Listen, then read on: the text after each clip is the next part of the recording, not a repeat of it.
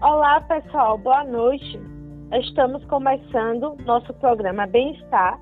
Hoje o tema do nosso programa é sobre Serviço de Urgência e Emergência, o SAMU 192. Hoje estamos com nossa convidada, Kelly Rios, que é enfermeira emergencista e vai falar um pouquinho sobre a regionalização do SAMU e sanar as nossas dúvidas. Olá, Kelly, tudo bem? Obrigada por aceitar nosso convite. Seja bem-vinda. Olá, pessoal. Boa noite. Tudo bem, Juliana? Eu que agradeço pelo convite. Vale lembrar que os telespectadores podem enviar suas perguntas. Então, vamos lá. Kelly, eu queria que você iniciasse falando um pouco qual a finalidade do SAMU. Olha, o Serviço de Atendimento Móvel de Urgência SAMU 192 é um serviço de atendimento precoce às vítimas de um agravo à sua saúde, de natureza clínica, cirúrgica, traumática, obstétrica, pediátrica, psiquiátrica e entre outros, que possa levar a sofrimento, sequelas ou até mesmo a morte. É, esse atendimento acontece mediante o envio de veículos tripulados por equipe capacitada, acessados pelo número 192 e acionado por uma central de regulação médica das urgências. Kelly, existe algum tipo de ação? Sim, existe sim. Existe a ação é, 8761, que visa garantir atendimento adequado e ou transporte para um serviço de saúde devidamente hierarquizado e integrado ao Sistema Único de Saúde, que é o SUS. Entendi. E assim, qual o órgão responsável por a, pela implantação do SAMU?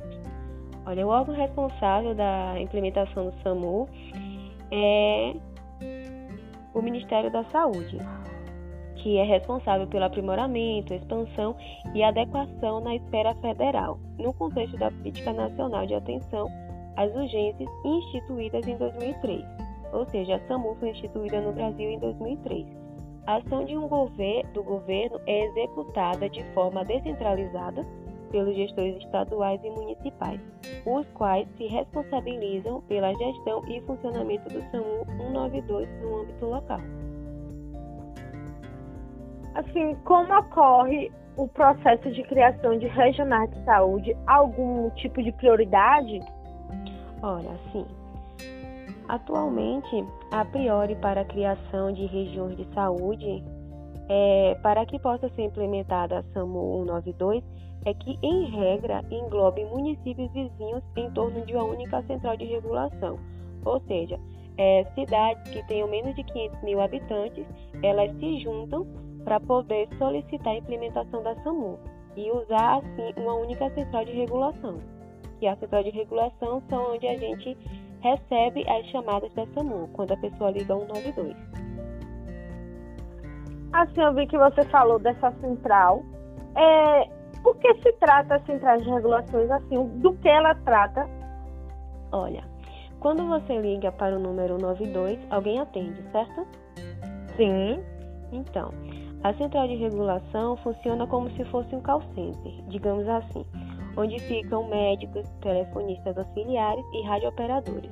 Através da chamada recebida de um paciente ou cliente que liga acionando o 92, é, o operador, o médico ou o telefonista auxiliar, ele atende, escuta o relato dessa pessoa e classifica quanto à prioridade de necessidade. Ou seja, se vai ser uma emergência ou urgência e verifica qual o transporte que se enquadra para o atendimento daquela ocorrência. Entendi. Quais são os aspectos considerados no processo de regionalização do SAMU? Existe algum tipo de aspecto que se considera, leva em consideração? Existe sim. São levados em consideração a densidade populacional, a malha, a malha viária da região, que são as vias de acesso para o transporte, os serviços de saúde que atendem à demanda de urgência e emergência daquela região, assim como a grande referência e contra-referência. Certo. É, qual é o órgão assim responsável pelas diretrizes, implementação e funcionamento do SAMU? Ó, o órgão que norteia é, essas ações é o Ministério da Saúde, por meio da Secretaria de Atenção à Saúde, que é a SAIS. Essa secretaria é a unidade finalística responsável pela ação do governo, qual também exerce o papel fundamental no processo de implantação e funcionamento do SAMU 92. E ainda, esta define as diretrizes da política de saúde e participa do financiamento do serviço, compartilhando a responsabilidade pelas esferas, é, compartilhando as responsabilidades de despesas, na verdade. Entendi. É assim, compartilhando as responsabilidades das despesas, como assim? O financiamento não é somente de responsabilidade da União? Olha, não é assim que ocorre. É, para a implementação da SAMU, sim, a União repassa os valores solicitados, levando em consideração todo é, é, a necessidade das regiões. Mas quando se trata das despesas de manutenção da SAMU já instalada, aí são repartidos esses valores entre a União, o Estado e o município. Certo. Agora, sim, qualquer município pode fazer a implantação. Como funciona, assim, para o município conseguir fazer essa implantação? Olha, para a, realizar a implantação do, do serviço de SAMU nos municípios, os municípios interessados é, se agrupam de modo a formar uma região de saúde, levando em conta os critérios populacionais e geográficos. Os municípios devem também elaborar o diagnóstico situacional com base em dados demográficos e epidemiológicos dos serviços de atendimento às urgências na localidade e encaminhá-la ao respectivo grupo condutor estadual da rede de atenção às urgências. Esses são formados pela Secretaria de Estadual de Saúde e Conselho de Saúde municipais. É, o grupo condutor estadual da rede de atenção às urgências consolida as informações fornecidas pelos municípios e elabora o diagnóstico situacional da região de saúde. A partir daí, são delimitadas as regiões de rede de atenção às urgências no estado. Nossa! Ações a se fazer para implementar um regional. Sim, mas não é só isso, né? Cada região de saúde deve elaborar um plano de ação regional contendo um detalhamento técnico dos componentes de, da rede de saúde, perdão, da rede de atenção à saúde. Dentre eles, o componente SAMU, bem como metas a serem cumpridas, cronograma de implantação, mecanismo de regulação, monitoramento e avaliação.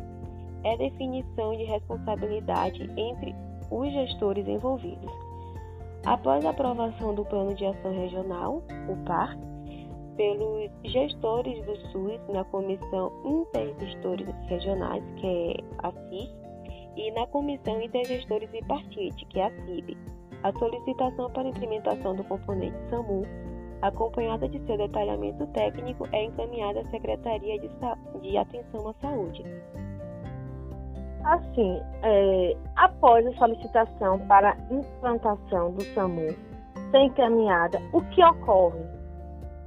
Olha, se aprovada, a Coordenação Geral de Urgência e Emergência da Secretaria de Atenção à Saúde emite um parecer técnico quanto à validação da proposta de implantação e, uma vez aprovada, o projeto é editado é, uma portaria específica para a liberação dos recursos financeiros determinados à construção ou à ampliação da central de regulações de urgência. Certo. E para quem assim, esses recursos financeiros são repassados? Chega até quem? Olha, os recursos financeiros para a implementação da SAMU são repassados às secretarias de saúde municipais ou estaduais, que se responsabilizarem pela gestão da Central de Regulação das, das Urgências. Assim, Kelly, se porventura os valores repassados pela União não forem suficientes para a implementação de uma nova central de regulação, o que acontece? O que ocorre? Olha, caso o custo para a implementação do SAMU exceda os valores repassados pelo Ministério da Saúde, os recursos adicionais para a finalização da obra devem ser aplicados pelo gestor local, deve ser aplicado pelo município que solicitou a unidade 192. Kelly, após receber o montante necessário para a construção ou ampliação da central de regulação das urgências, o gestor possui quanto tempo para a conclusão e o que ocorre após ser concluída? Olha, o gestor local tem um prazo de nove meses para conclusão. Ao concluir, o gestor encaminha à Secretaria de Atenção à Saúde a documentação para avaliação e emissão de um parecer técnico para que a, a conclusão da obra seja aprovada. Após esta, é feita a transferência das unidades móveis à região, ou seja, quando a Secretaria de Atenção à Saúde aprova a obra que foi feita, só após isso que as unidades móveis, né, as ambulâncias da SAMU, vão ser transferidas para aquela região. E após isso, né, após providenciar essa transferência, a, o gestor local tem um prazo de 90 dias para começar o, o atendimento da SAMU e se este não for, é, como posso dizer, se este não for concretizado, é, pode ter o cancelamento da unidade. Entendi. Para finalizar, chegou duas perguntas aqui dos telespectadores é, que eu selecionei. É, a primeira é quais são os componentes que constituem o SAMU e por quais estruturas?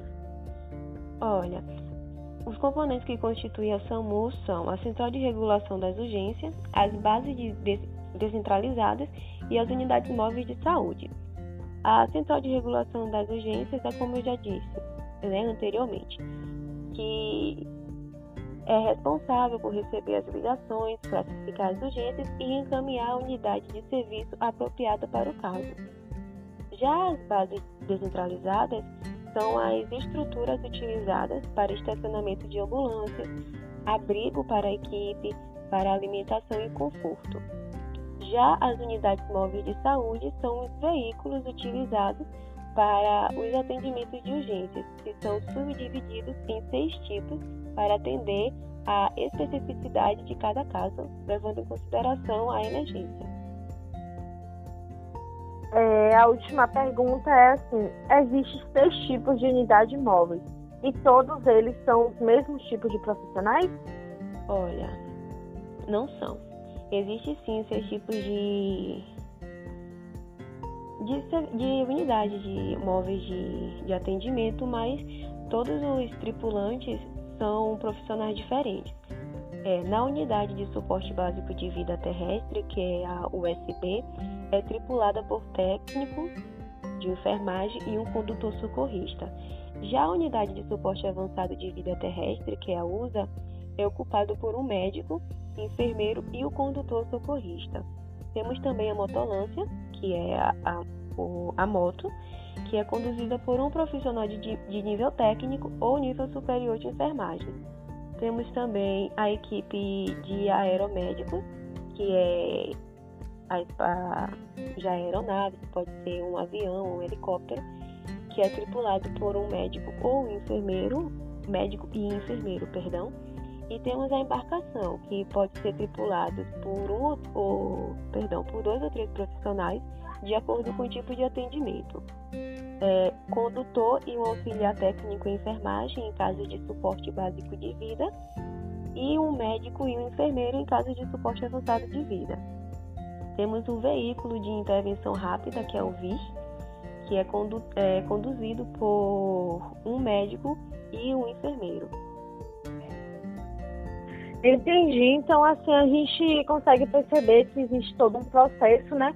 Não é algo tão simples como podemos pensar, é algo mais complexo, que exige todo um, um, um repasse, né, para outros órgãos. Então, Kelly, eu gostaria de agradecer a sua participação no nosso programa. Eu acredito que conseguimos sanar todas as dúvidas, tanto aqui como do, das pessoas, dos, tele, dos telespectadores. E eu gostaria de agradecer a participação e é, também dizer que você sempre é bem-vinda aqui, tá? Obrigada. Não, tudo bem. E espero que você venha outras vezes. Tudo bem, eu que agradeço pelo convite. Foi um prazer aqui estar aqui com vocês, respondendo as perguntas e sanando as dúvidas.